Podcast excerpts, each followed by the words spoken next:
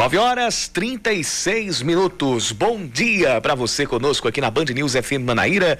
Você que está no FM 103.3, no bandnewsfm.com.br, também no aplicativo Band Rádios. Estamos juntos para o Band News Manaíra, primeira edição do Day After das eleições aqui na Paraíba. Agora a gente vai fazer o verdadeiro rescaldo destas eleições em João Pessoa, na região metropolitana, em Campina Grande, no interior da Paraíba, comentar os cenários que estão sendo desenhados também em outros centros aqui do país.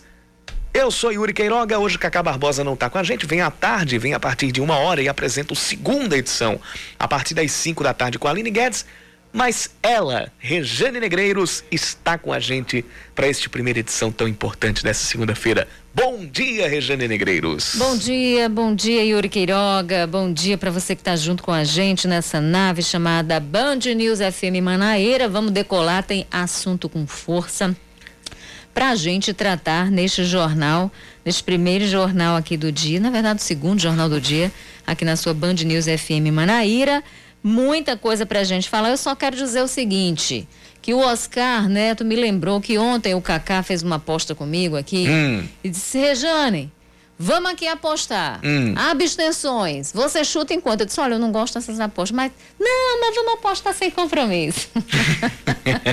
que Kaká gosta. Kaká deu, deu ali um tiro de 30% de abstenções. Eu disse: olha, eu acho que vai ficar em torno dos 20%. E, né? e, chegou mais e. E aí se confirmou, a gente teve mais ou menos 21% de abstenções. E já já a gente vai falar um pouquinho mais sobre isso. Né? Porque a gente. É, esse número já, já não. é resultado Agora. também de uma pandemia. Né? Mas não só isso. Então, então vamos falar, né? Vamos, vamos lá. começar esse jornal? Vamos começar agora e já vamos começar a falar com estes números.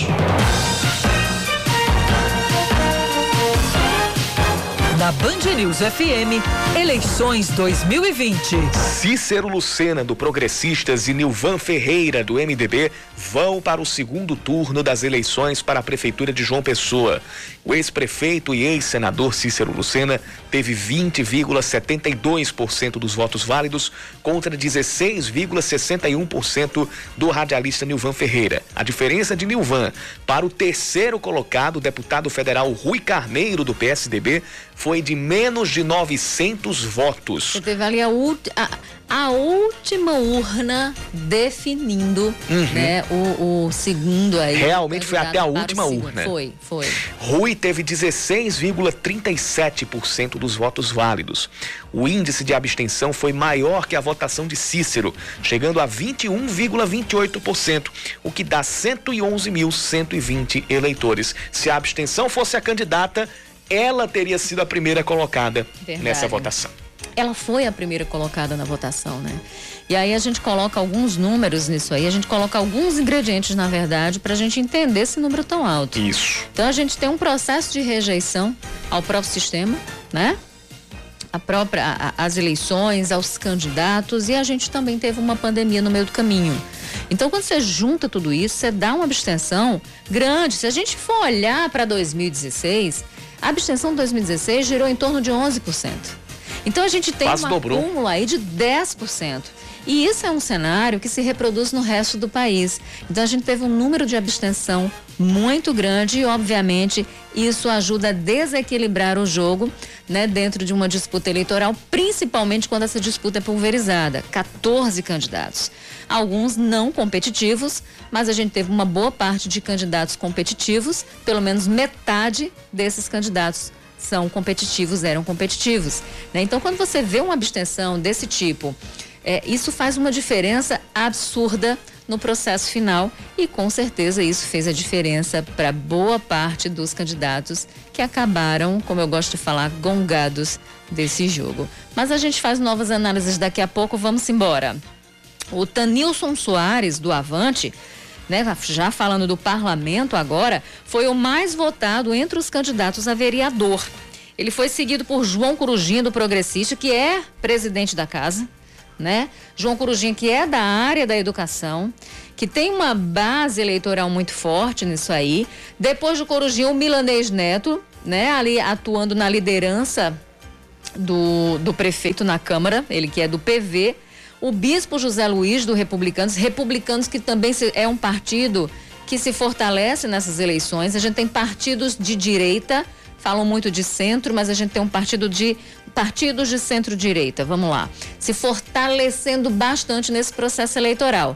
Então, os extremos eles acabam é, é, é, sendo sufocados nesse processo e o centro ganhando. Mas é interessante, porque esse centro ele está mais alinhado à direita, uhum. né? É interessante. E aí a base do José Luiz, do bispo José Luiz, é né, a, a, os votos dos evangélicos. E ele consegue se reeleger. Na verdade, a gente teve o quê? É, 12 reeleitos. Isso. 12 reeleitos na Câmara. E dos 15, apenas 12 são novatos. E três estão de volta. Estão de volta ao parlamento, né? Marmute é, Chico do Sindicato Exatamente. e Zezinho Botafogo. Isso, Zezinho voltando, né? Zezinho voltando uhum. aí pra. Não, a gente tem o Odom Bezerra. O Odom Bezerra é novato, né? Isso. Odom Bezerra, que chega. O Odom já foi vereador? Não, não, não. Daqui a pouco a gente vai não, trazer os, vai, os, números completos. É, vamos falar já já. A gente tem o Miquica Leitão aí, vou com 5 mil votos, o único do MDB. Isso. Já já a gente, a gente é, é, destrincha isso para você.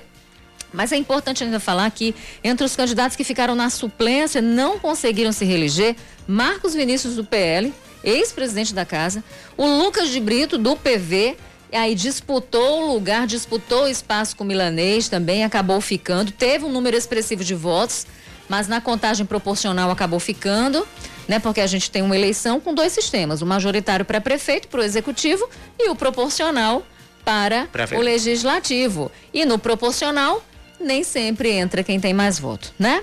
A Raíssa Lacerda do Avante ficou também, Raíssa que foi uma das fundadoras do PSD aqui de João Pessoa, mudou para o Avante, acabou sobrando. E a Sandra Marrocos do PT também, o PT fez ainda um vereador que foi o Marcos Henriques, mas não conseguiu fazer dois.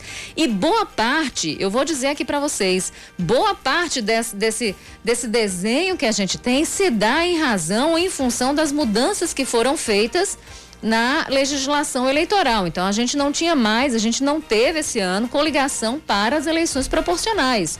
E isso uh, uh, acaba dificultando para os partidos fazerem bancada. Então, por isso que muitos partidos, gente, lançaram muitos candidatos para tentar eleger o máximo possível. Para chegar no chamado quociente eleitoral Exatamente. e o quociente partidário subir também. Exatamente. Que o cálculo, que é o cálculo agora é o seguinte: a coligação, não existe mais coligação, o partido ele tem que atingir um determinado quociente eleitoral, que é o número de votos válidos do partido dividido pela quantidade de vagas, que aí dá o quociente eleitoral. Daqui a pouco a gente fala mais sobre isso, o resultado é, completo. A, a pra... Sandra acabou sobrando nessa curva, uhum. né?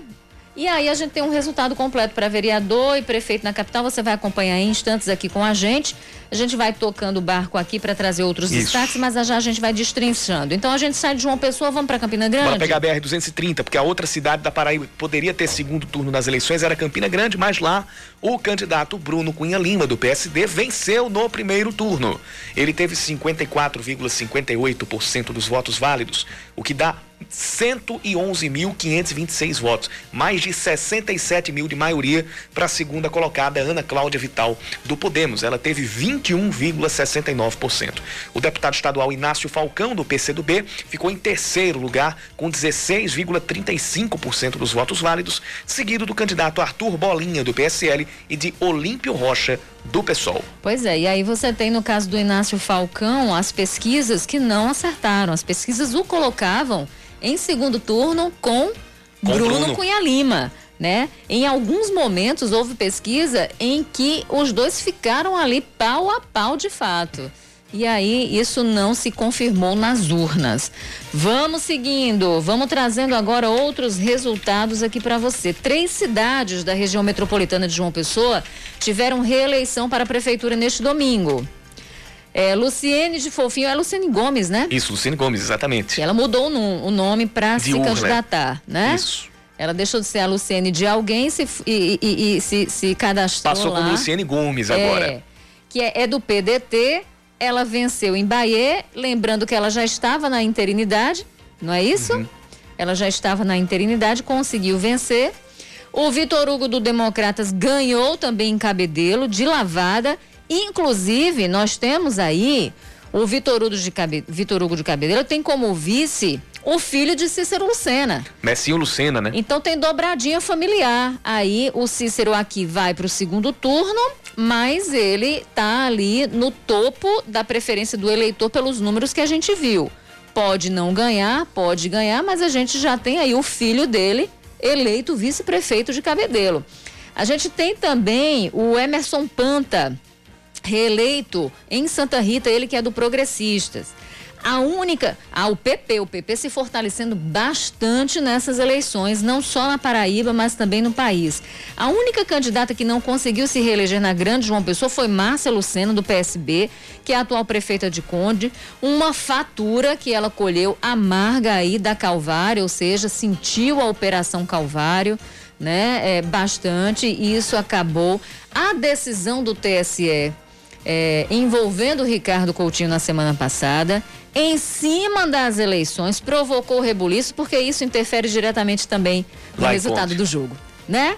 E, e aí, Márcia foi uma das pessoas, foi uma das vítimas, digamos assim, das urnas, né? Quem venceu na cidade, lá no Conde, foi a Carla Pimentel do PROS, com 40,94% dos votos válidos contra 34,59% dos votos da socialista. O que a gente percebe é que existe uma tendência na linha, a gente coloca a linha aqui ideológica dos partidos, dos candidatos. O que a gente percebe é que a Paraíba, né, especialmente aqui a Grande João Pessoa, que a gente está trazendo os números agora da região metropolitana, é, com uma tendência de alinhamento às posições mais conservadoras. E a Câmara de João Pessoa está aí para expressar exatamente isso. Né? Eu, diria, eu disse até no Twitter: nunca as prefeituras e as câmaras municipais representaram tão bem o brasileiro médio quanto nessa votação. É perfeita a sua avaliação, é isso mesmo. É o brasileiro médio. Exatamente.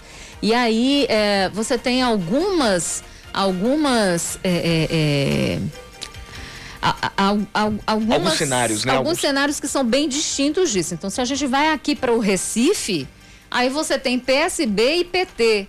Você tem João Campos e Marília Arraes. Primos, né? É, são primos, um é, net, um é bisneto, o outro é neto do Miguel Arraes. Né? Você tem ali eles disputando pau a pau. Então você tem, de um jeito ou de outro, alguém do campo progressista vai ser eleito no Recife. Né? Você tem lá em São Paulo uma disputa entre o Covas e o Boulos. O Guilherme Boulos, Boulos indo pro segundo ele turno, né? conseguiu aí, né, é, detonar outros adversários. Russomano, Márcio França. É, o Russomano, inclusive, ficou ali numa posição bem difícil. Ficou com 10% ali dos votos válidos, né? E o Boulos conseguindo ir para o segundo turno usando é, muito as redes sociais para conseguir fazer a diferença. Então você tem em pontos coisas muito pontuais, candidaturas progressistas, né, é, aparecendo nesse cenário. Mas de uma forma geral, nós temos um desenho bem conservador no país. Seguindo com os destaques, a Polícia Militar divulga o balanço da Operação Voto Seguro, que se estendeu até as primeiras horas da madrugada de hoje. Foram apreendidos mais de 113 mil reais em dinheiro que se, supostamente seria usado para compra de votos. A PM recebeu 419 denúncias de crime eleitoral e levou 159 pessoas para delegacias da Polícia Civil ou da Polícia Federal. Dos suspeitos, 24 eram candidatos. Um dos atos da polícia foi a Operação Cometa, Comando Eleitoral Tático com comboios policiais circulando nas cidades durante as noites e madrugadas. E agora tem destaque no esporte, hein? Caiu para você, Regine. É isso aí, vamos lá, simbora. Aqui a gente joga em todas as frentes. A gente bate escanteio, a gente defende, a gente ataca.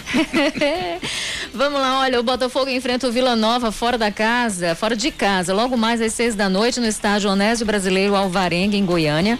O Belo tem hoje a chance de ultrapassar o 13 e deixar a zona de rebaixamento da Série C, já que está a dois pontos do rival paraibano. No sábado, o Galo empatou por 1 a 1 com o Manaus em casa. Isso. Agora são 9h50 e você pode participar conosco. 9911 9207 é o nosso WhatsApp. Band News. Tempo. Dia começando com poucas, poucas não, com muitas nuvens aqui por João Pessoa e a previsão de pancadas de chuva principalmente à tarde. Agora já faz 28 graus por João Pessoa, a máxima deve chegar aos 32, a mínima foi de 24 graus. Seguindo para Campina Grande, Lá o dia começa com poucas nuvens, sol forte, sem previsão de chuva para as próximas horas. A temperatura agora é de 26 graus, a mínima foi de 22 e a máxima pode chegar a 32 graus na Rainha da Borborema, que tem prefeito eleito em primeiro turno, é o Bruno Cunha Lima. Né, o Bruno do PSD, não é isso? Isso, isso. Né, o Bruno que foi tucano durante um bom tempo, ficou sem partido. É... Foi para Solidariedade e agora para o PSD. E aí ficou no PSD, mas recebeu ali todas, uhum. todos é, o apadrinhamento do Romero Rodrigues. Sim, sim. O próprio Bruno já lançou o Rodrigues para 2022, né? E a gente conversou com ele, inclusive, aqui ontem, ao vivo, logo depois do anúncio. Bruno que acabou contrariando também as pesquisas, uhum. né? Vencendo a eleição, vencendo a disputa em primeiro Isso. turno na Rainha da Borborema. Né? Isso, né? e já já a gente vai, vai, vai, vai trazer o resumo aqui da entrevista do, do Bruno Cunha Lima. Então, por lá a gente tem máxima de 32 graus também, não é isso? Seguindo.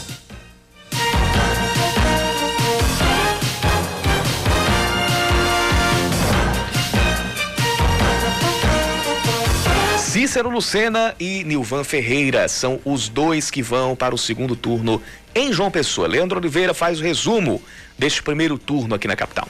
O candidato à prefeitura de João Pessoa, Cícero Lucena, do PP, diz que está confiante em disputar o segundo turno. O ex-senador acompanhou a contagem dos votos em um hotel na Orla, com políticos e apoiadores. Ele disse que o plano de governo e a trajetória de vida foram fundamentais na reta final da campanha. Colocando a nossa experiência, nossa vida, nossa história, nossa prática de gestão, testemunho de vida que a gente encontrou ao longo dessa caminhada, para cuidar de João Pessoa em um momento que após a eleição o candidato só tem, virando prefeito, só tem 30 dias para assumir, tomar as decisões e resolver os problemas. E em uma disputa acirrada contra Rui Carneiro do PSDB, Nilvan Ferreira do MDB conseguiu a virada garantindo acesso ao segundo turno. Nilvan agradeceu os eleitores e disse que pretende unificar ainda mais a cidade. Quero aqui agradecer ao povo de João Pessoa. A minha missão agora é unir essa cidade,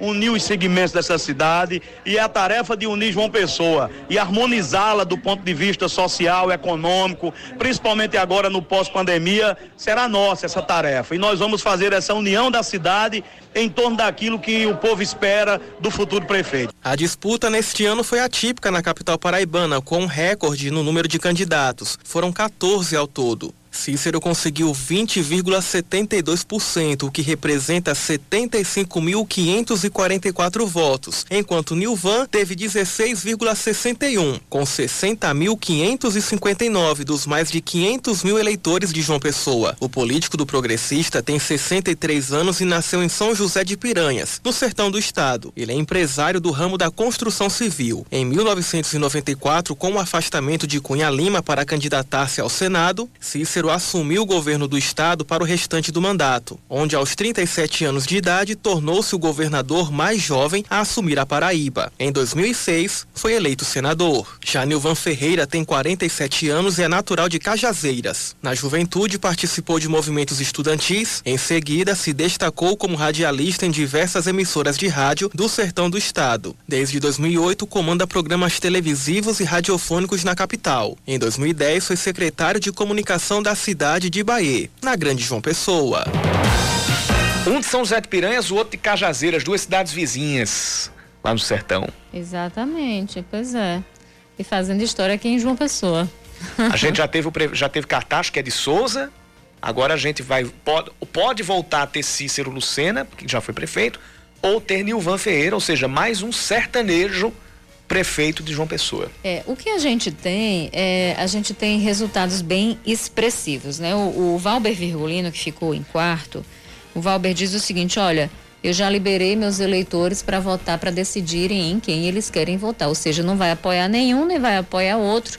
Resta saber o que é que vai ser de Rui Carneiro, né? Para quem Rui Carneiro vai? Será que Rui Carneiro vai apoiar algum desses candidatos? Porque esse espólio eleitoral do Rui Carneiro é de extrema importância nessa decisão de segundo turno. Inclusive, o, a gente tem um áudio aqui do, do agradecimento do, do Valber. Você acabou de citar o Valber, não foi? Uhum. O candidato Valber Virgulino publicou um vídeo nas redes sociais para agradecer aos mais de 50 mil votos que teve na capital e parabenizar também aos adversários. A gente vai ouvir aqui a, a palavra do Valber Virgulino.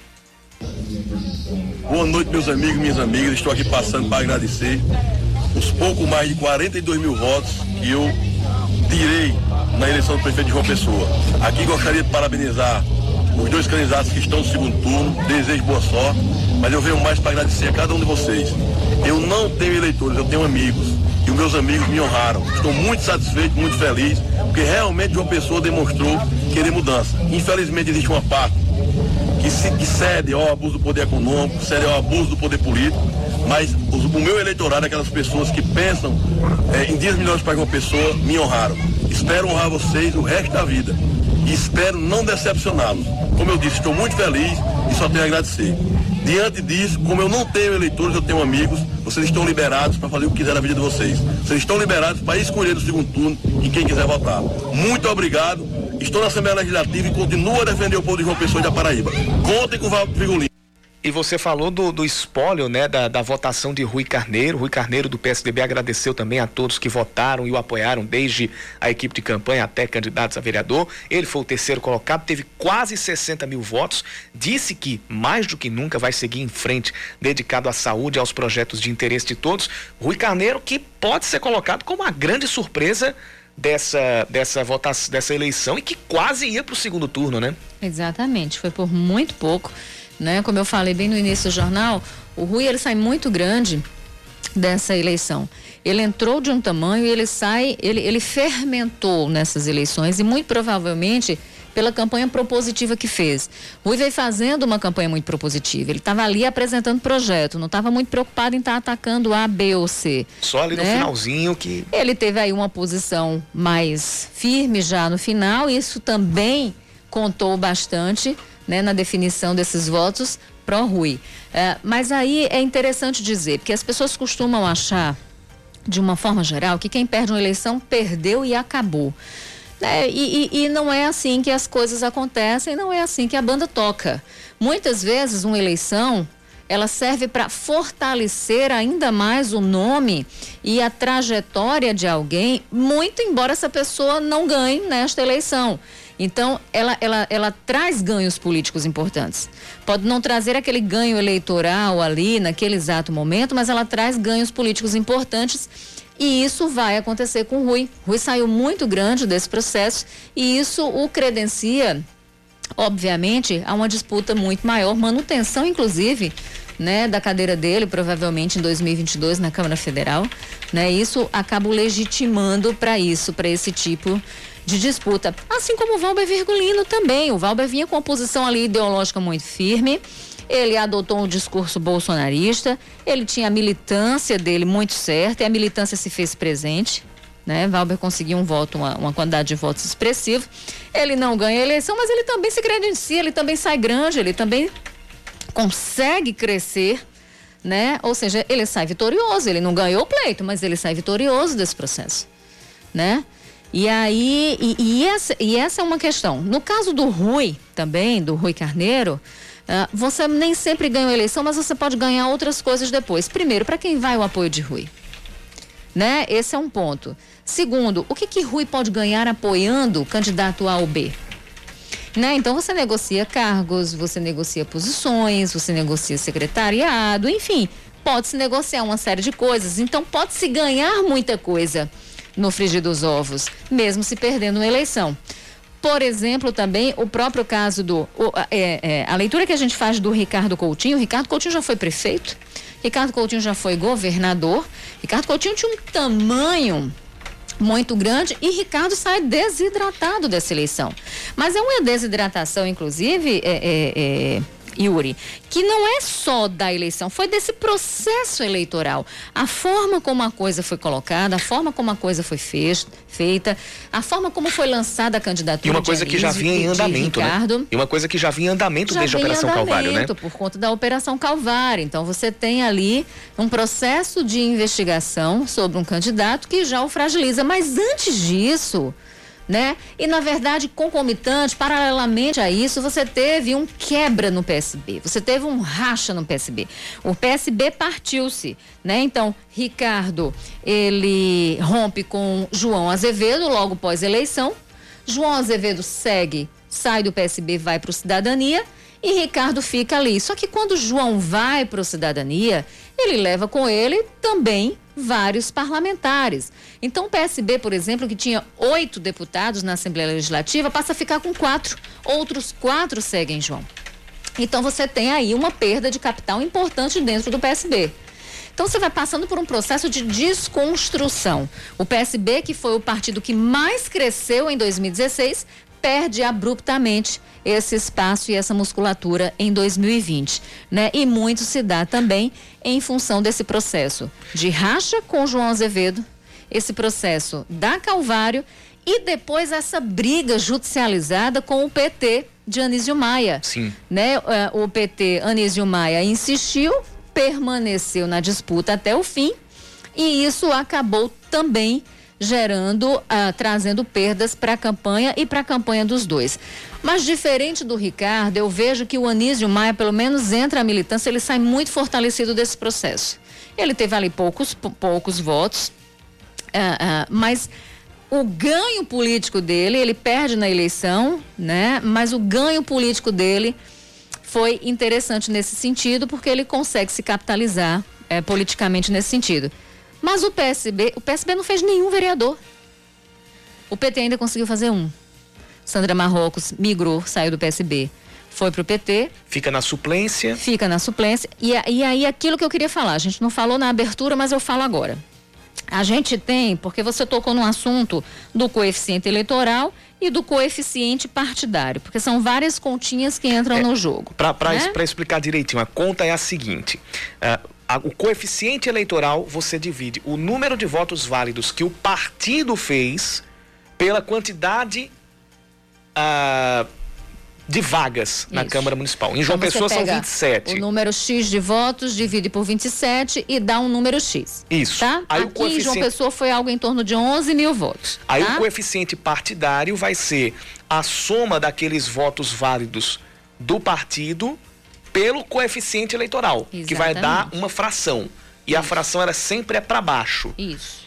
E aí, esse número exato da fração é o número de vagas que o partido vai ter, o número de vereadores que o partido vai fazer. Exatamente. Então, quando você pega, vamos lá.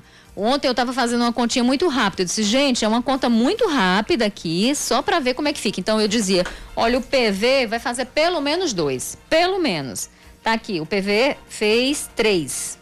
Eu dizia também que o PP, olha, vai fazer pelo menos dois, fez três. Por que eu dizia isso? Porque eu não estava levando em conta, obviamente, os, as sobras. E ainda tem o cálculo de resto, né? Os votos que restam não se perdem. Então eles acabam sendo é, contabilizados no final das contas. Por isso que existem legendas com poucos votos que acabam sendo conseguindo uma cadeira é, há quem, há quem, há quem hum, critique muito esse sistema proporcional porque diz o seguinte: olha, eu fui o mais votado e não consegui. Mas esse sistema acabou sendo pensado de forma que aqueles partidos menores que representam determinados segmentos, eles possam estar ali tendo uma oportunidade de conseguir uma vaga no parlamento e de representar esses segmentos no parlamento, né? Então é uma forma de você aumentar a representatividade, de você não ter apenas um recorte de um determinado segmento, de você ampliar isso aí na Câmara de Vereadores, né? Então por isso que a gente tem esse desenho, por isso que a gente tem. E aí a gente tem Avante com três, Cidadania com três, Patriota com três, PP com três, PV com três, o MDB com dois, o PMB também fazendo dois vereadores aqui. E aí o PMB, que é o Partido da Mulher Brasileira, elegendo dois homens. Uhum. Já um paradoxo, né? O PDT que fez um, e aí também fizeram uma vaga PL, PROS, PRTB, PSDB, PSL, PT e Republicanos. Aí eu quero destacar o seguinte, que o Nilvan do MDB, que está no segundo turno com Cícero Luciano, do PP, do Progressista, Nilvan é do MDB e o MDB não coligou com absolutamente ninguém, saiu de chapa puro sangue, né? É, e conseguiu esse feito, né? Mostrando também a força do candidato popular Nilvan Ferreira. Agora, Cícero Lucena, se eleito, né? A gente não uhum. sabe o que vai acontecer, mas se é eleito, uma coligação grande. Ele já chega com uma boa vantagem. Porque o Cícero, que é do PP, a coligação, a aliança incluiu PTB, Republicanos, PTC, PMN, PMB, PRTB e o Cidadania. Então, quando a gente vai olhar a cara, né, vai para as bancadas, vai para os partidos, a gente vê que de cara, se eleito, o Cícero já chega com 12 vereadores garantidos. Quase, quase a maioria, né? E aí, para fazer maioria, não vai ser difícil, pelo próprio desenho dos partidos que nós temos aqui. Ruim mesmo vai ficar para a, a, os partidos de campo progressista, porque a gente, do campo de esquerda, nós temos apenas Dois. o PT. Na verdade, se você for colocar ali o PDT, que, que elegeu o Júnior Leandro, é, seriam dois, mais male-male, né? É, é, é. E aí você não tem ninguém do PTB, você não tem ninguém do PCdoB, antes você tinha, antes gente, o Humberto Pontes que migrou de partido antes era do PCdoB. Isso. O, o, acho que o Chico do sindicato e o Humberto também. Perdeu. E o Humberto Pontes perdeu, né? Perdeu. O Chico do sindicato conseguiu, né? Ele mudou, ele era do PCdoB, mudou pro Avante. Mas você não tem ninguém do PSB. Você não tem ninguém do PTB, você não tem ninguém do PCdoB e apenas um do PT. Então, a, a, a, a, cara, a, o trabalho de Marcos, Marcos Henriques ali so, vai ser bem solitário. Uhum. A oposição vai ficar um pouco complicada. Só para só completar aqui a, aquele circuito de posicionamentos, os candidatos que não foram para o segundo turno, é Dilma Freire, emitiu uma nota hoje de manhã parabenizando Cícero Lucena e Nilvan Ferreira pela conquista do segundo turno e também aos demais candidatos que disputaram a eleição. Ela ainda agradeceu a vice dela, Mariana Feliciano, filha da vice-governadora Lígia Feliciano, do PDT, e a toda a militância. É Dilma que foi a sexta colocada, com 47.157 votos na capital. E ainda teve Raoni Mendes, que já se pronunciou pela internet, Raoni Mendes do Democratas, que foi o sétimo colocado na campanha. Ele agradeceu aos eleitores, também aqueles que ajudaram na campanha, e diz que a jornada dele continua na luta pela cidade. Políticos como Ricardo Coutinho, do PSB, ainda não se pronunciaram. É, Ricardo é, é, teve realmente um resultado pouco expressivo. Agora, também o, o Raoni Mendes, que esperava um resultado muito melhor, Raoni Mendes teve um resultado bem, bem inexpressivo. Ah, ele disputava ali também, procurava disputar uhum. o voto bolsonarista, estava ele disputando o voto. Veja, estava ele disputando o voto bolsonarista. Valber. O Raoni, o Valber Virgulino, o João Almeida, o Nilvan e o Cícero também, porque o PP é base aliada do, do, do Jair Bolsonaro, então uhum. então não deixa de ser. Então também consegue, aí de repente. É, só, e, e, e, e, aí, essa é a grande pegada desse segundo turno, porque uhum. tanto o Nilvan quanto o Cícero também podem disputar esses votos. Mas você tinha o João Almeida, o Raoni, o Valber Virgulino, quem mais?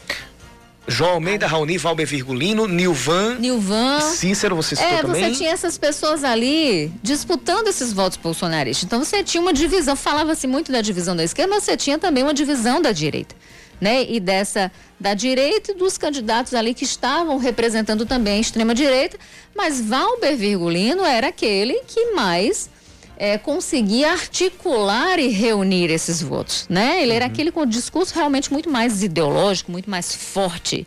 O Raoni ainda tentou, ainda pegou, é, é, tentando ali se apoiar na Damares, na ministra Damares, no Sérgio Fonseca, é, que é pastor e integra também o Ministério da Damares, o Ministério da Família e tudo mais. É, é, eu não sei se essa foi uma boa jogada do Raoni. Uhum. Né? Porque isso acabou afastando pelo que pelas leituras, pelas pelas oitivas da gente, pelas escutas da gente, isso acabou afastando muita gente. Opa, muita gente não gostei. Enfim, e, e, mas aí nessa disputa do voto bolsonarista, ele, o João Almeida acabaram ficando para trás, né? No caso de, do Nilvan, acho que o perfil de Nilvan de, é, de ser popular. E Nilvan ficou meio Nutella, né? No, no, no na, na, ele tinha um discurso mais forte, mais incisivo, mais reacionário. Depois, não, ele procurou equilibrar. E isso foi uma estratégia também, uma uhum. estratégia de campanha. Porque quando você equilibra, você consegue pegar mais diferentes espectros, né? Você consegue a, a, a, alcançar mais pessoas. 10 e 10, a gente volta já.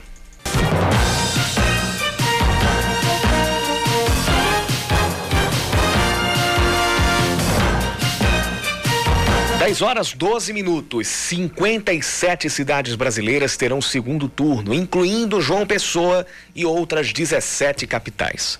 O número representa 60% do total de 95 municípios, onde havia a possibilidade de a, de a disputa terminar no dia, no dia 29. Apenas podem ter segundo turno as cidades com mais de 200 mil eleitores. Em Macapá, por causa do apagão, não houve eleição. O primeiro turno para lá está marcado para o dia 13 de dezembro, mas a data ainda pode mudar. Nas outras cidades, como João Pessoa, o segundo turno vai acontecer no dia 29 de novembro. É isso aí. Vamos seguindo agora, trazendo mais um destaque aqui para você. Seguinte, é, em outras cidades aqui importantes do interior da Paraíba, a população reelegeu os atuais prefeitos, não é isso, Yuri? Uhum. Né, que foi o caso de Guarabira, Marcos Diogo, do PSDB, venceu o ex-governador e ex-deputado federal Roberto Paulino, do MDB. Ele permanece no cargo por mais quatro anos. E aí foi o gran, a grande surpresa, porque a campanha do Paulino chegou muito forte. Mas o, o, PSDB se mostrou. E é interessante, porque as forças políticas lá em Guarabira, as forças políticas tradicionais, elas mostram que tem peso. Então, o negócio, o desafio, o embate permanece entre PSDB e MDB, né? Uhum. E aí a Camila Toscano fez valer aí também, ela que é deputada, fez valer o nome, a história, o legado do pai, fez uma campanha muito agressiva, né? E conseguiu é, é, é, ajudar aí a eleger o tucano Marcos Diogo, a reeleger. O Marcos, que era vice de Zenop Toscano, né? O pai da Camila. Até ele se afastar por motivos de saúde meses atrás, antes de falecer, antes de morrer, né? O, Zenob, o Marcos teve 45,38% dos votos válidos e a diferença para o Roberto Paulino foi de aproximadamente 3.700.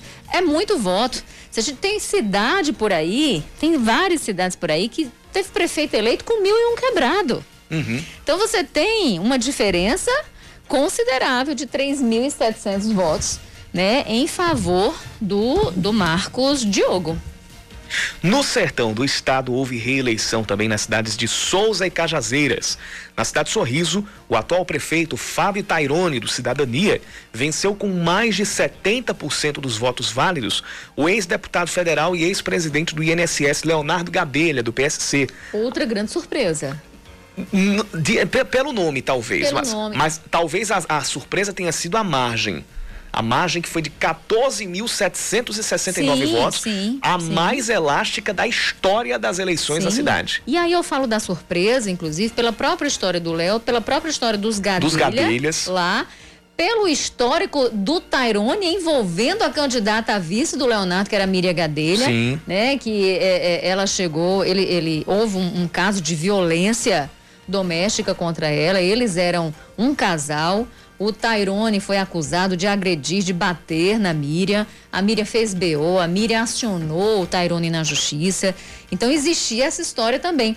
E aí teve uma chapa muito grande e muito forte ali, familiar, uhum. né? Com Léo e com Miriam. E aí, é, enfim, essa Leonardo, diferença. Leonardo, filho de Marcondes, Miriam, filha de Salomão. Exatamente. E aí, essa diferença de quase 15 mil votos foi uma grande surpresa, tendo em vista o arrojo da campanha dos Gadelha.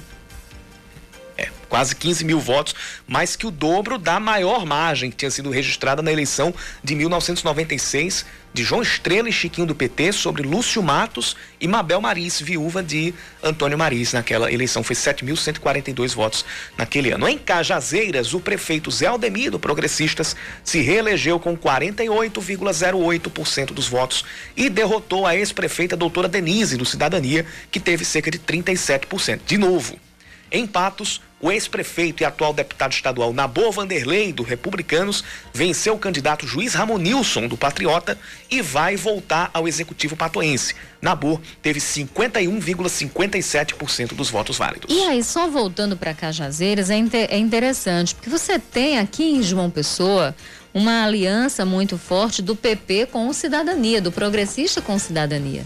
Uhum. Né? Ou seja, o, o, João Azevedo entrou, abraçou e apadrinhou a campanha do Cícero Lucena. Né? E, mas quando você vai para o sertão, você coloca, você percebe que existe um antagonismo. PP de um lado e cidadania do outro, cidadania sendo derrotado.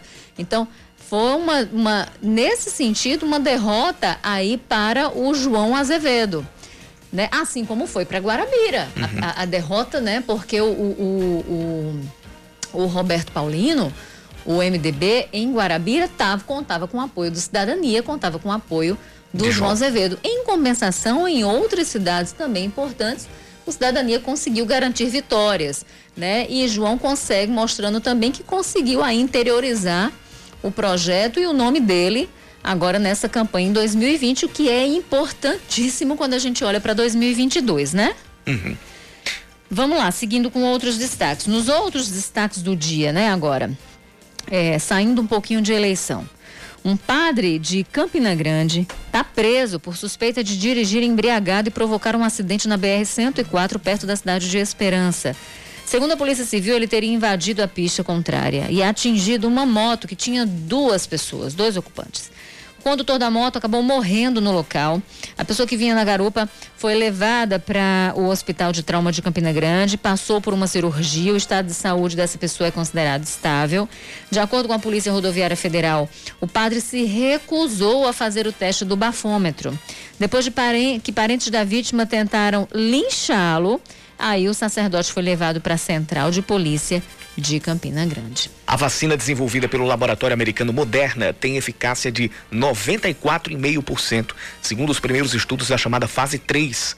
O anúncio foi feito agora há pouco pela farmacêutica. Os testes envolveram mais de 30 mil voluntários e a companhia estuda pedir, assim como a Pfizer, uma autorização para uso emergencial nos Estados Unidos nas próximas semanas. São 10 e 19. A gente volta a falar rapidamente aqui das eleições, só que agora a gente fala da eleição em Campina Grande terminou no primeiro turno. A eleição lá por Campina tem Bruno Cunha Lima, eleito para a prefeitura. O candidato do PSD teve 54,58% dos votos válidos e foi apoiado nessa campanha pelo atual prefeito de Campina Grande, Romero Rodrigues, também do PSD.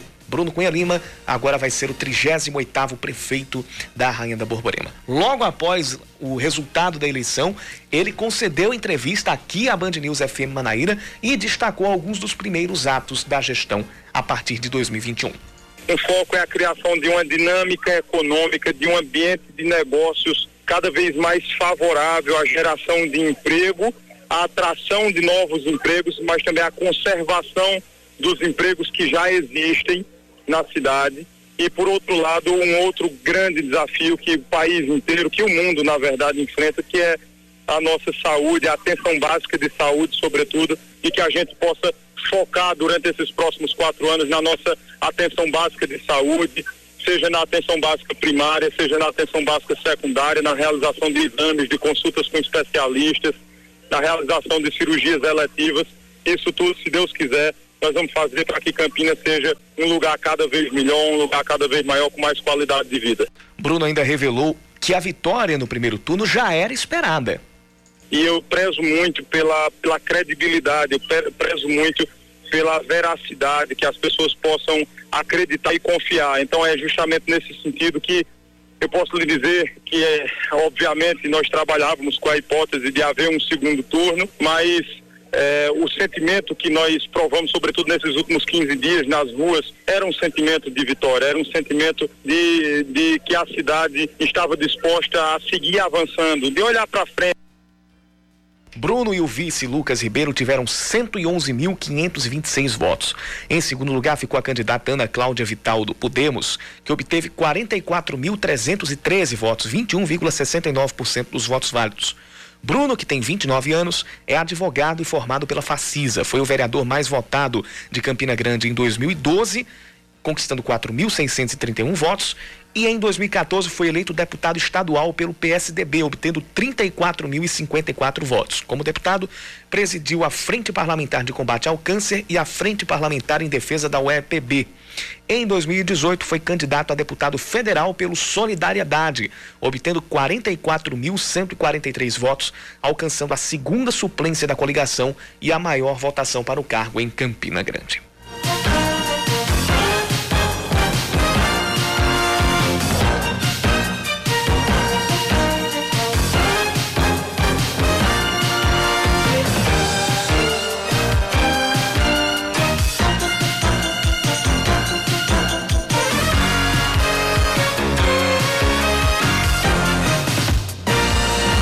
Agora a gente volta para a região metropolitana de João Pessoa, porque em Bahia, a atual prefeita Luciene Gomes, do PDT, foi reeleita com 39,21% dos votos válidos. A diferença para o segundo colocado, Diego Duque Preço, do Progressistas, foi de pouco mais de 8 mil votos. Ele teve 24,04% dos votos válidos. Em terceiro lugar ficou o candidato Capitão Antônio, do DEM, com 19,26%. Em Santa Rita também teve reeleição. O atual prefeito Emerson Panta, do Progressistas, teve 49,21% dos votos válidos e venceu o ex-deputado Flaviano Quinto, do PSC, filho do ex-governador Marcos Odilon. A diferença entre os dois foi de quase 18.900 votos. Panta, do, do, do ex-deputado, perdão, Marcos Odilon. Panta agradeceu aos eleitores pela vitória. Agradecer a Deus, agradecer a todas as pessoas que votaram, que exerceram a democracia no dia de hoje e que nos estão levando para mais quatro anos à frente da Prefeitura Municipal. Muito obrigado por acreditarem nesse projeto, um projeto de continuidade que vai fazer com que Santa Rita seja levada a outro patamar, ao patamar melhor, com avanço na saúde, na educação, enfim, em todas as áreas. Muito obrigado. Agradecer a toda a nossa população, a toda a nossa militância que esteve aí nesses últimos dias, em todas as ruas, em todos os bairros da cidade. Meu muito obrigado. Que Deus abençoe a todos. Um forte abraço. Vamos continuar construindo essa nova Santa Rita. Já em Cabedelo, o candidato Vitor Hugo, do Democratas, foi reeleito com 67,93% dos votos válidos, sendo o terceiro prefeito reconduzido ao cargo na Grande João Pessoa. Ele teve cerca de 17.500 votos de maioria para a segunda colocada, Morgana Macena, do MDB, e para doutor André, do PDT, o terceiro colocado. Ele também agradeceu aos votos recebidos. Agora eu venho agradecer agradecer pela votação expressiva que nós tivemos na cidade de Cabedelo.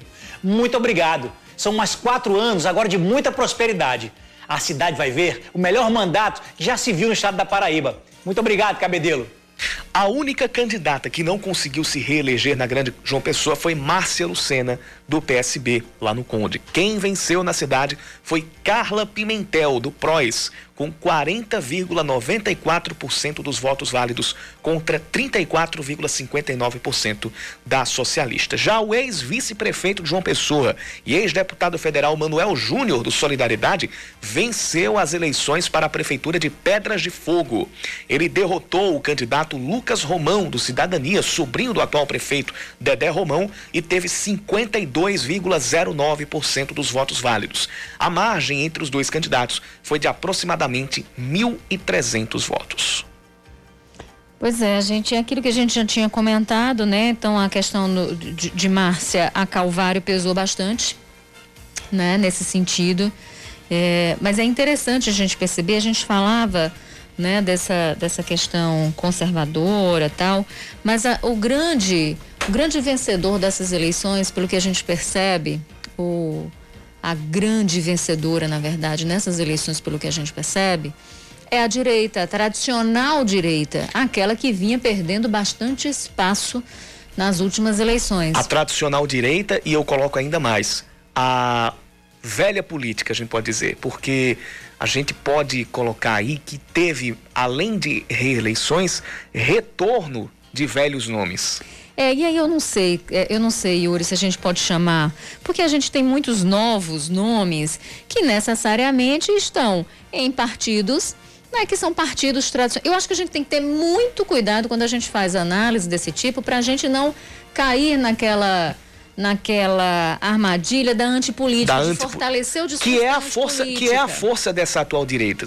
A gente pode colocar que o, o, o movimento que vem ganhando força na, na, na, na política nacional ele tem por base a antipolítica. Ele tem por base você a, a, a comprar um discurso eivado ou de, de, de falsa mudança quando na verdade essa mudança só está na base da falácia É, então eu, eu acho que a gente tem que ter muito cuidado nesse sentido, sabe?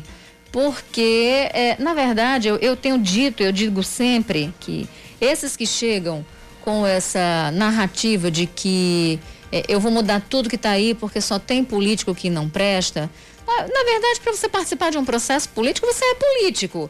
Então, na, na verdade, está se vendendo gato por lebre. Está se dizendo uma coisa né, querendo enganar trouxa. Porque as pessoas que estão dentro de um movimento político, filiadas a um partido político disputando uma eleição, elas são o que se não são políticos? Né? Então essa é uma coisa que a gente já tem que ter cuidado. Uma outra coisa que a gente tem que prestar muita atenção é exatamente nesse discurso de fortalecimento dessa antipolítica, sabe?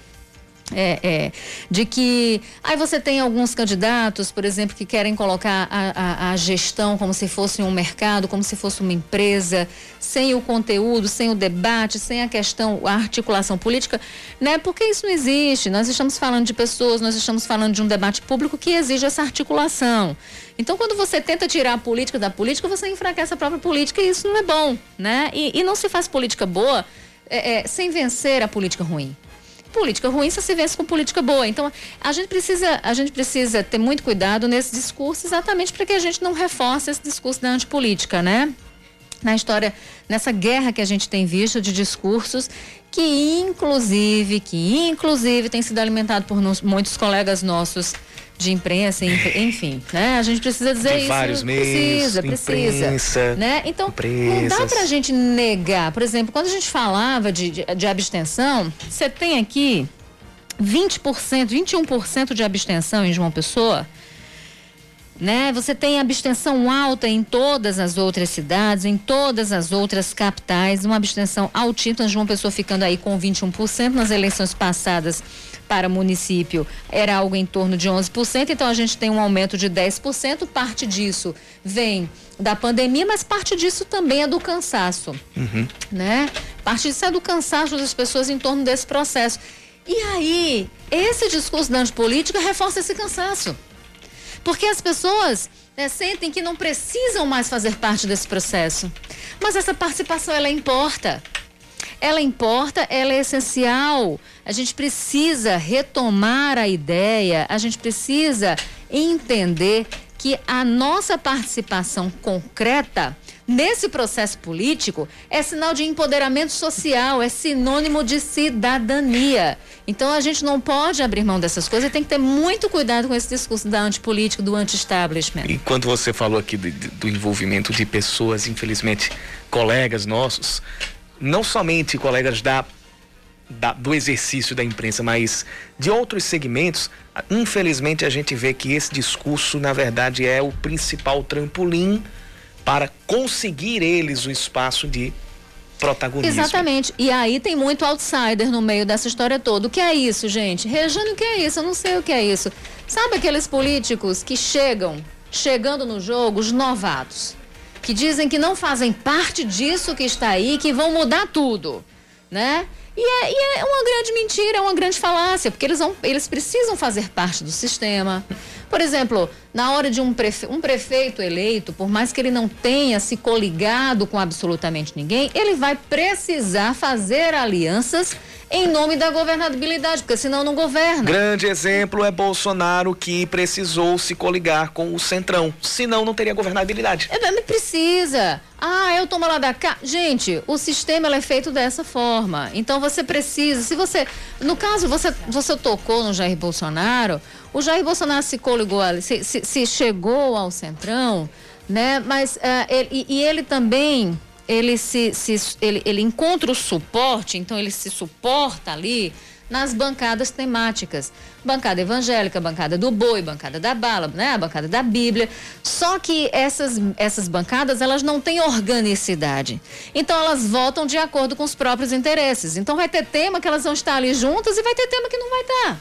Então isso é muito complicado e para você o custo de manter a governabilidade dentro de um cenário como esse é muito maior, porque aí você já não você já não negocia com bancada, muitas vezes você negocia com com pessoas. E o custo disso é muito grande. Então, por exemplo, o Nilvan Ferreira chegando, sendo eleito prefeito de João Pessoa, tendo saído com, com, com, com, chapa puro sangue, não tendo coligado, vai ter que ter um trabalho de articulação muito grande para conseguir fazer maioria né, no legislativo aqui de João Pessoa. O Cícero Lucena chega com uma certa vantagem se for eleito nesse sentido, mas precisa disso uhum. para manter governabilidade, porque se não tiver, né, não consegue, não consegue fazer as coisas. As coisas então, não andam.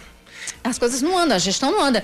Então essa história de dizer que não vai fazer nada, que, que, e de apontar o dedo para a política, ah, é tudo política. É mentira. É mentira, porque existe um sistema do qual essa pessoa faz parte. E aí é muito importante que a gente diga também, para o ouvinte não pensar que a gente está defendendo político de carreira, que está que, que tá defendendo. Não, só uh, se não estiver ouvindo o que eu estou falando, establishment, né? Establishment.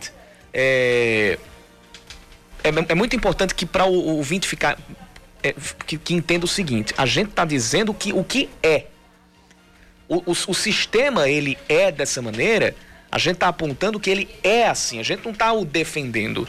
A gente está dizendo que a realidade é que, muitas vezes, o político que chega com um discurso A ou B, querendo jogar para a galera pagar de moralista, ele, se ele for eleito, quando ele chegar lá na Câmara, quando ele chegar na Assembleia Legislativa, ele vai pegar uma outra realidade. E ele vai ter que se desfazer de muita coisa do que ele disse para poder manter a governabilidade. Então, é, essa é uma realidade. Goste ou não, a banda toca assim. É, a, é, esse discurso da antipolítica, ele acabou meio que a gente precisa a gente precisa fazer essa consideração porque ele acabou meio que derrotado. Porque você tem muitos candidatos alinhados ao bolsonarismo que perderam, inclusive em cidades importantes. Então a extrema direita, ela sai perdendo também nessas eleições, né? E a gente tem ali candidatos mais alinhados ao centro, mas como eu falei, um centro que também pende para a direita, mas mais alinhado ao centro, né? E que tem um posicionamento importante no que diz respeito ao respeito às regras democráticas. Porque isso é importante. Então você tem alguns partidos, é o que a gente chama de de neoliberalismo progressista. Né? São partidos que abraçam pautas de costumes, né? abraçam pautas progressistas, como a questão do debate de gênero, né? da luta antirracial, que são debates importantes, né? progressistas, mas que estão alinhados economicamente com uma política mais neoliberal. Né? 10h35, a gente vai continuar falando sobre isso, conversando a partir de agora com o delegado, com o ad, delegado do advogado especialista em direito eleitoral, Ricardo Sérvulo, nosso convidado de várias oportunidades aqui no Band News Manaíra, primeira edição.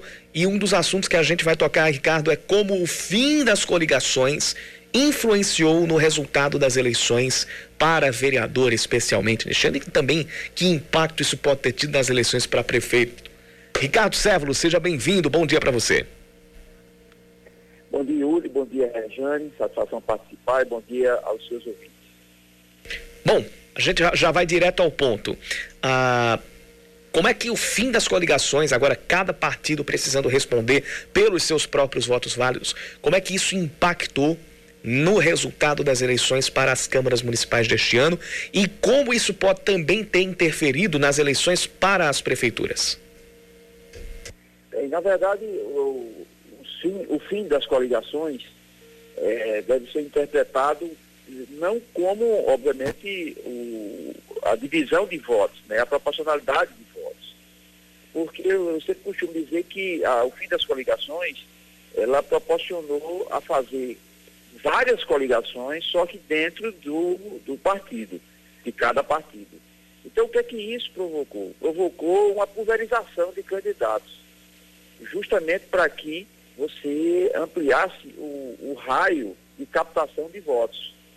É, então, você ampliou, em cada partido lançou, é, lançou vários candidatos para justamente superar essa, essa situação que tinha, esse amálgama que tinha, é, quando existia as, as múltiplas coligações, né? as coligações é, não internas, quando eu falo múltiplas, parece uma redundância, né? mas é, não as coligações internas, onde há disputa de candidato com candidato para é, dentro de cada agremiação partidária.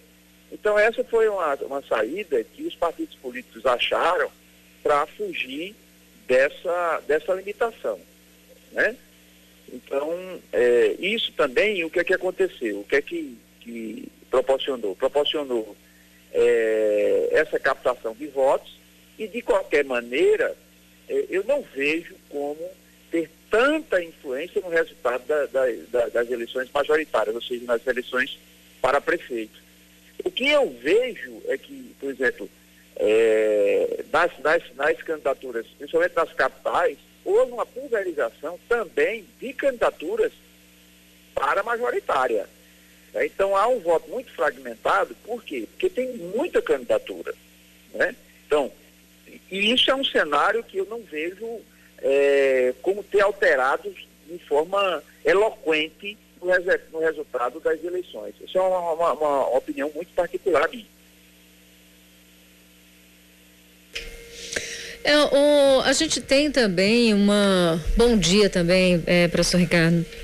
A gente tem também o que a gente percebe é uma redução muito drástica no número de mulheres, tanto para eleitas para prefeituras quanto para, para parlamentos. Em se tratando de João Pessoa, por exemplo, apenas uma mulher, que foi a Elisa Virginia, que foi reeleita. Ou seja, a gente vai ter aí majoritariamente um parlamento e até executivos masculino. Né? A gente falava muito de representatividade, né? se falava muito da questão da, da, da participação feminina nas eleições, mas acaba que, pelo que a gente percebe, o eleitor rejeitou essas participações e a gente tem aí um, um desenho muito masculino, né? Aqui na Paraíba, quando a gente fala dessas eleições. É, Jane, é, eu vejo, eu vejo é, aqui no caso de João Pessoa, eu vejo como. É fato, é uma situação fática, né? Mas se você vai a Campina Grande, você tem um aumento é, em relação ao, à antiga legislatura. Então a presença feminina na, em Campina Grande aumentou. Né? Então isso é muito, muito sazonal.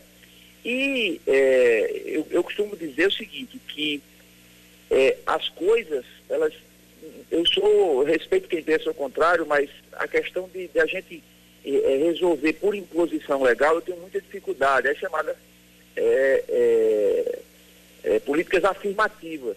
Está aí o exemplo das políticas afirmativas em João Pessoa, inclusive com, em outras cidades, inclusive com destinação de verba própria, com todo o incentivo, com reserva para sexo, que na prática vai cair para mulheres então, eu acho que não passa por aí, por políticas afirmativas. Eu sou uma voz isolada, é, ou quase isolada nisso. É, tem gente que pensa igual a mim, obviamente. É, isso é ser contra a mulher? Não. É, ser, é a favor de que de se mudar uma cultura para que as mulheres participem, sem ter essa imposição legal. Aí essa mudança é uma coisa cultural, então não é uma coisa que vai acontecer da noite para o dia. Então a gente teria que ter mecanismos, o senhor não acha, para fazer com que de fato essa cultura ela comece a ser compartilhada, porque tem que ter um gatilho.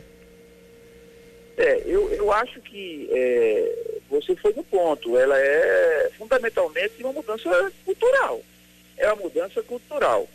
Tanto é verdade que você vê a participação das mulheres em outras áreas, inclusive na, na, na, no setor empresarial, ela já começa a, a, a ter um avanço significativo. Né? Então, é, falta essa fronteira para que é, as mulheres é, cheguem na, na, na, simpatia, numa maior simpatia em relação à política. E isso passa por quê? Por conscientização. Eu, claro que tem que ter as, as propagandas, os debates, para que aconteça isso. Agora, eu volto a afirmar no ponto. Né? E outra coisa, educação. Educação. Que as mulheres também são maioria também na educação. A educação hoje, o ensino, o ensino terceiro grau e segundo grau, é o ensino é, médio e, e, e, terceiro grau, ele hoje é formado por uma, uma maioria expressiva em relação ao público masculino. Essa fronteira da política é a fronteira que, a meu sentir, falta ainda é, que as mulheres tenham essa mentalidade de participar. Oh, oh, mas, Ricardo, me permita só fazer uma, uma observação nesse sentido. A gente tem uma barreira muito grande por parte dos partidos políticos, né? Os partidos, eles recebem o dinheiro do fundo, né, eleitoral e do fundo partidário, e eles acabam é, dividindo esse, o, o, o, compartilhando esses recursos com quem eles bem querem, né? Então, muitas vezes as candidaturas de mulheres, mesmo existindo essa prerrogativa legal, elas acabam ficando em último plano. A gente tem ainda a questão das candidaturas de laranja. Ainda ontem nós conversávamos aqui no grupo da TV, teve uma, uma conhecida nossa que teve sete votos. Claramente uma candidatura laranja Claramente, não teve campanha. Essa mesma candidata fazia campanha para um outro candidato completamente diferente, né, do qual o partido dela estava ali é, é, fazendo campanha. Então a gente tem ainda essa figura das candidaturas laranja e a gente tem, infelizmente, ainda uma barreira muito grande quando o assunto é partido político, né? Olha, é, com relação a isso, nós temos verbas específicas. A gente sabe que há é, uma, uma divisão vamos dizer assim, equivocada, errada, né? uma é, contra, contra a lei que alguns, alguns é, é, partidos fazem, mas também, por outro lado, você tem um Ministério Público que é muito atuante. E aí existem os canais de denúncia via Ministério Público. O Ministério Público é extremamente atuante e duro com relação a essa fiscalização. Eu acho que, é, havendo isso, como de fato pode haver, pode existir isso, os caminhos legais são as, as denúncias, a, os meios. Mas ainda volto a dizer, não vejo como grande óbvio isso. Porque caso isso fosse verdade, as candidaturas é, que não têm tanto acesso e, e, você tem alguma projeção. Né? Agora, isso é verba para promoção de candidatura. O grande, o grande mal de tudo isso, Regiane, eu ainda volto a dizer, é a compra de voto. A compra de votos que não vem via fundo partidário, isso vem por vias oblíquas. Isso é o grande é, desequilíbrio que existe. Com a questão das mulheres, eu acho que é uma questão cultural e as mulheres precisam botar na cabeça que elas precisam participar da política. Como elas participam da vida em todos os aspectos. Hoje o acesso da mulher é, é bem diferente do que era 10, do que era 15, do que era 20. Tem que avançar? Tem que avançar, isso é óbvio. Mas eu, eu acho que é mais uma questão cultural de ser, ó, eu não quero concorrer, sabe? Política não é coisa de gente, eu vou participar mais de um concurso público, eu vou participar mais de um empreendedorismo. Política, eu não, eu não quero participar. Isso é uma cultura é, é, é sociológica, né? antropológica, que a gente precisa investir e desmistificar isso. Porque também a gente vê com relação ao associamento de verba de fundo partidário em relação a candidaturas masculinas. A gente tem também isso em relação às, culturas, às candidaturas masculinas. Agora, o grande nó gordo dessa situação toda é mudar a cabeça das mulheres. Atenção, você mulher que me escuta agora, que está nos prestigiando agora, que nos dão a honra de prestigiar. Repensem essa situação. A, a, a, e, e você frisou também a questão da candidatura laranja. O negócio é tão complicado que a gente não acha nem mulher para se candidatar. Veja, que eu não te falo nem em fundo partidário. Para se candidatar, quem sabe que, que, que, é da área, que milita na advocacia eleitoral, sabe que é uma grande dificuldade para se conseguir candidaturas femininas. Isso passa por uma mudança de mentalidade. Bom, a gente conversou aqui no Band News Manaíra, primeira edição, com o advogado especialista em direito eleitoral, Ricardo Sérvolo, que é praticamente nosso, nosso colunista, nosso companheiro aqui. É, nosso no... parceiro. É, é, professor, eu queria que o senhor fizesse alguma consideração a respeito do que a gente, dessa demora que a gente teve na, na, na na transmissão dos resultados, né, na divulgação dos resultados, até na computação mesmo dos votos. Eu conversava com minhas fontes aqui do TRE e eles diziam: Olha, Regina, a gente já, a gente já fez tudo, a gente já enviou para o TSE, o TSE que não está divulgando. E a gente teve aqui dados de 10 horas, 10 e meia da noite, é que a gente vem ter a confirmação, por exemplo, de quem vai para segundo turno com Cícero Lucena de João Pessoa. Então a gente teve uma coisa completamente atípica, né? Doutor Ricardo? É, eu acho que a gente perdeu o contato aqui com o doutor Ricardo Doutor Ricardo? É, acho que a gente perdeu o contato aqui com, com com o doutor Ricardo Sérvulo. Ah, mas a gente vai, vai, vai conversar ainda sobre isso, sobre esse problema que aconteceu no TSE durante toda a nossa programação. Agora são 10h47. 10 para as 11 da manhã, passou rápido, viu? Que é muita coisa para falar. Mas a gente vai até às 11 horas da matina. O Cidadania, partido do governador João Azevedo, foi o que mais elegeu prefeitos na Paraíba ontem. A legenda venceu em 42 cidades, enquanto o PSDB elegeu 27 e foi o segundo partido com mais prefeitos vencedores.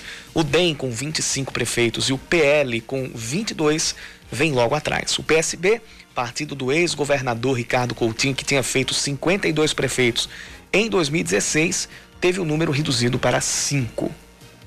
Pois é, então veja que a gente tem aí o PSDB apesar, ok, o PSDB fez quantos aqui em 27, João Pessoa? Na, 27. não, na Ah, Câmara. Ah, tá, para vereador. A, a gente só teve um vereador na Câmara de João Pessoa. E o PSDB quase que vai para o segundo turno. Né? Mas mostrando aí que existe uma certa musculatura e que conseguiu aí eleger o segundo maior número de prefeitos é, na Paraíba. Se a gente faz uma comparação com 2016, o PSDB perdeu 10 prefeituras com relação a 2016, porque lá em 16 o PSDB fez 37 prefeituras, né? Então, houve um desgaste também do PSDB, mas um desgaste que não foi tão grande se a gente leva em consideração outras legendas, como o próprio PMDB, o PMDB que vinha sofrendo desidratação, tinha feito 30 e tantas prefeituras em 2012. Em, eh, em 2016 fez 29 e agora fez 10. Caiu Ou seja, muito. desidratou bastante. Já já a gente, a gente esmiuça um pouquinho esses números aqui para você. Mas é importante a gente ver isso para a gente ver se como é que fica né, esse tabuleiro aqui, né, da, da- dos partidos, a, a, a, a- disposição dos partidos aqui dentro de, de, da Paraíba. Né? Então é interessante a gente trazer esse cenário para você. Já já a gente esmiuça mais um pouquinho, vamos seguindo. O ranking do chamado custo por voto em João Pessoa coloca João Almeida do Solidariedade como o que mais gastou na média. O voto para o candidato custou R$ 359,15. Gente, isso não significa compra de voto, tá? É o custo, é o quanto o candidato trabalhou e o quanto o candidato investiu para tentar reverter isso em votos, né? O cálculo é feito dividindo as despesas da campanha de cada candidato pelo número de votos, né? para saber a relação custo-benefício, né? Anísio Maia do PT vem logo atrás, com uma média de R$ 82,20 e 20 centavos por voto, bem diferente dos 359 do João Almeida. E entre os que Entre os que foram pro segundo é, turno. os que foram para o segundo turno, você tem Cícero Lucena do Progressista com R$ 22,18, a relação custo-voto, e Nilvan R$ 13,72.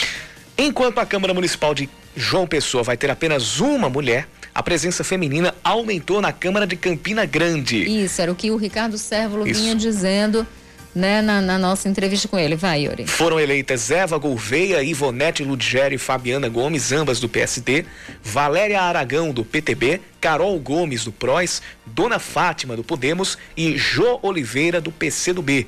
Com isso, de uma vereadora, a quantidade passou para sete. A renovação na Câmara Campinense foi de 47,8% dos vereadores. E veja a importância do, do- da disputa do Inácio Falcão do PCdoB. Porque o, o Inácio acaba puxando a candidatura da João Oliveira, do PCdoB. Né? Acabou puxando.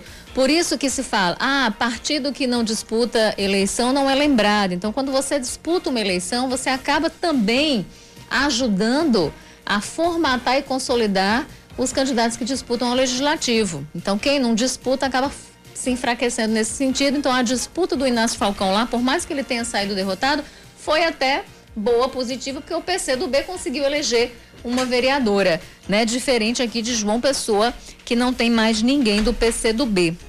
E aí a gente tem de uma vereadora em Campina passou para sete. Sete. Para ver se, para é, pra ver se, se, se compensa, porque o, o, o, resultado de João Pessoa foi vexatório. Sim. Vexatório. Apenas uma representante Em feminina. números e em costumes, né? E, em números e costumes. Perfeita a sua colocação. Vexatória. Né? Vai faltar o contraditório na Câmara de Vereadores de João Pessoa. É, mas né? tem gente que não gosta do contraditório, né? Aí... Mas numa democracia a gente precisa do é. contraditório. Mas aí tá aí, tem... o eleitor pessoense dizendo que, que, que, que é, me parece avesso a isso, pelo menos nessas eleições.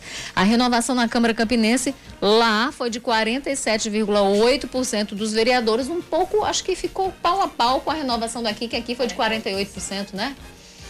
Uhum. Foi, foi 48% aqui, Alan. Em Caraúbas, no Cariri, houve empate na votação para a prefeitura. O atual prefeito Silvano Dudu, do, do DEM, do Democratas, foi eleito por ser o mais velho entre os concorrentes. Ele ganhou de Nerivan, do MDB. Os dois tiveram exatamente 1.761 votos Já cada um. Já, essa, é, essa eleição foi a eleição do, do, do das zebras, né, Yuri? Uhum. Teve a pandemia, uma série de coisas e a gente tem empate. É pouquíssimo provável. Exato, empate mesmo, foi empate técnico. Na mesma região, na cidade de Monteiro, a prefeita Ana Lorena, do PL, foi reeleita com quase 58% dos votos, derrotando uma chapa formada por mãe e filha, Michela Henrique, do PSDB, e a deputada federal e ex-prefeita de Monteiro, Edna Henrique, do mesmo partido. Pois é, no caso da Ana Lorena, a Ana que quando ganhou, né, a primeira eleição, estava ali desacreditada e, e ela e ela meio que bateu o pé, porque eu lembro que eu conversei com ela logo depois e ela me dizia o seguinte: "Olha, eu fui eleita, claro, com apoio de determinados partidos e tudo mais. Chegaram ali e queriam cantar de galo para cima de mim. Eu disse: opa, não, a prefeita sou eu. E né? tá aí o resultado. E aí tá aí o resultado. Ela conseguiu ali firmar o nome dela na cidade e foi reeleita com quase 60% dos votos válidos. E aí, com mais de 30 milhões de pessoas cadastradas, começa a funcionar hoje, mudando completamente de assunto, minha gente. Começa a funcionar hoje o chamado PIX, o novo sistema de pagamentos instantâneos do Banco Central. A tecnologia está disponível para clientes de mais de 700 bancos, vai funcionar sete dias por semana, 24 horas por dia. O Pix é gratuito, promete ser mais simples e rápido, com transações feitas em até 10 segundos. É gratuito para pessoas físicas, tá? É, para pessoas que fazem transações demais, que excedem um determinado limite, aí já tem um custo. Mas para utilizar o Pix, basta fazer o cadastro na instituição financeira da qual você está ali, faz parte, da qual é correntista. O objetivo, de acordo com o Banco Central, é aumentar a competição no mercado e reduzir o uso de papel moeda. Apesar da chegada do Pix, o DOC e o TED continuam funcionando normalmente. 10h58, vamos direto para a coletiva da Polícia Federal. Tem quem tem informações é a repórter da TV Band Manaíra e também daqui da Band News FM Manaíra, Juliana Teixeira, sobre o balanço da operação da Polícia Federal durante o primeiro turno das eleições. Juliana Teixeira, bom dia.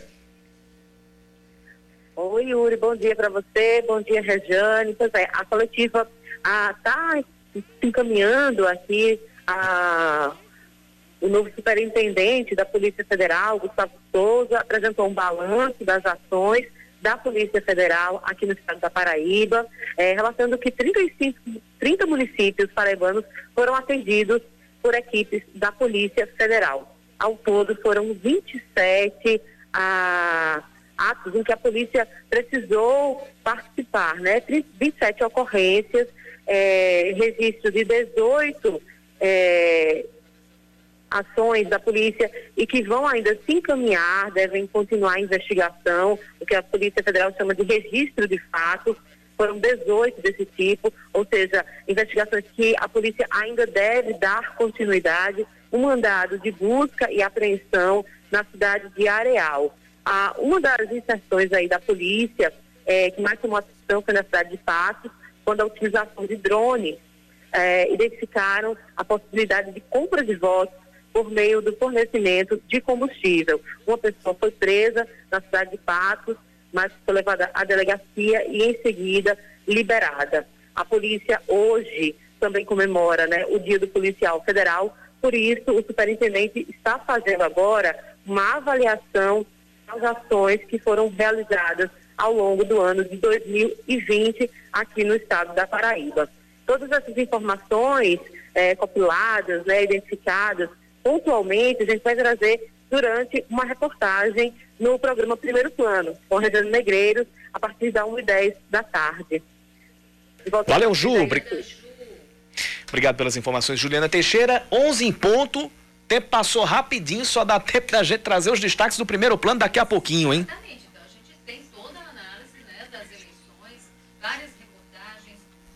Mostrando aqui. Epa, peraí, repete aqui, eu esqueci de ligar teu microfone. Ô, pronto, Desculpa. ligou? Ligado? vamos rebobinar. Dá tempo só de trazer os destaques do primeiro plano, Regiane Negreiros. Yes, olha, a gente vai, claro, fazer análise, né, de, de- das eleições. Comigo, vai estar junto comigo o professor, cientista político é, é, Gonzaga Júnior. A gente vai estar fazendo as análises hoje. E aí, aqui não deu tempo, mas no primeiro plano eu vou mostrar a diferença da, das cidades conquistadas por partidos de 16 para agora, para mostrar como cada partido cresceu ou encolheu né, nessas eleições, comparando com as eleições passadas. Então, isso e muito mais, já já a partir da 1 e 10 começando o primeiro plano. Um cheiro, Regiane. Eu digo Cheiro. até amanhã. Eu volto no segunda edição de amanhã. Cacá Barbosa volta no primeira edição de amanhã. Estará na segunda edição de hoje. E você fica agora com o Band News Station.